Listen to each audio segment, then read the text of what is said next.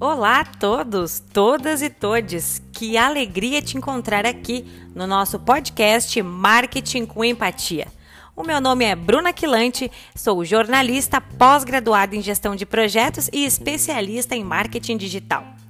Caso você não tenha ouvido o episódio 1, te convido a dar o play e entender um pouquinho mais sobre a importância que a empatia tem para aumentar as suas vendas. No episódio de hoje, falaremos sobre a diferença entre empatia e simpatia nos negócios.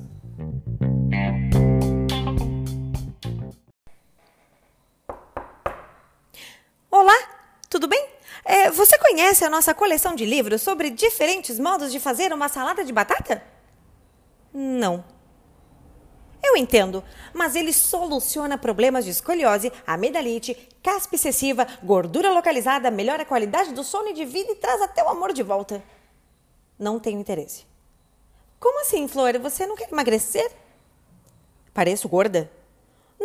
Não, é que toda mulher precisa. Além do mais, saúde é fundamental nos dias de hoje. A leitura estimula o cérebro. Boa noite. Mas senhora? Senhora?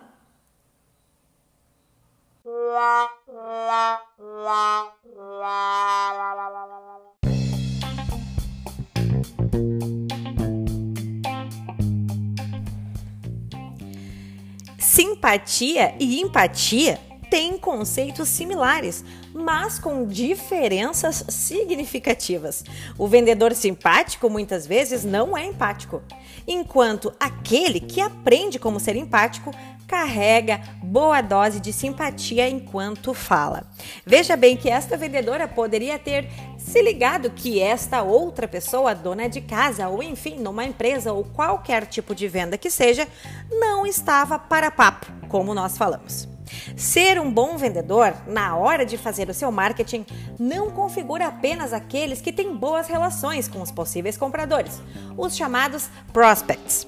Não adianta entrar e elogiar a casa sem se tocar que estamos em época de pandemia e isso pode ser um grave risco para a saúde de todos. Mas qual é a principal diferença entre empatia e simpatia?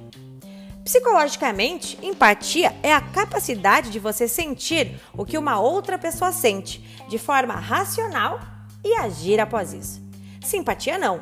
Ela apenas se mostra conveniente enquanto a venda ainda não é realizada e provavelmente quando virar as costas a expressão mudará. Já reparou que muitas pessoas não sorriem caso não precisem de você? As eleições políticas que o digam. Quer uma dica para ser mais empático com os clientes? Escute e foque a sua atenção enquanto conversa. Demonstre o seu interesse no assunto e não apenas formule respostas que o agradem. Depois, você pode perguntar algo sobre o assunto com interesse verdadeiro na questão. A curiosidade sobre o outro é um passo importantíssimo para expandir a sua empatia. Confirme o seu entendimento. Parafraseie o seu prospect e demonstre que você entendeu e teve interesse sobre aquilo. E lembre-se, empatia não é resolver o problema do outro. Ou seja, você não precisa dar conselhos o tempo todo e nem sair triste da conversa como se aquele problema fosse seu.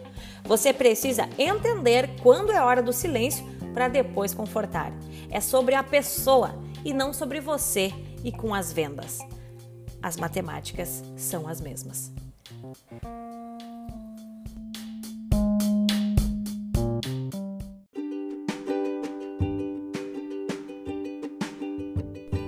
Eu agradeço muito a sua companhia neste episódio e no próximo falaremos sobre como fazer um bom mapa da empatia.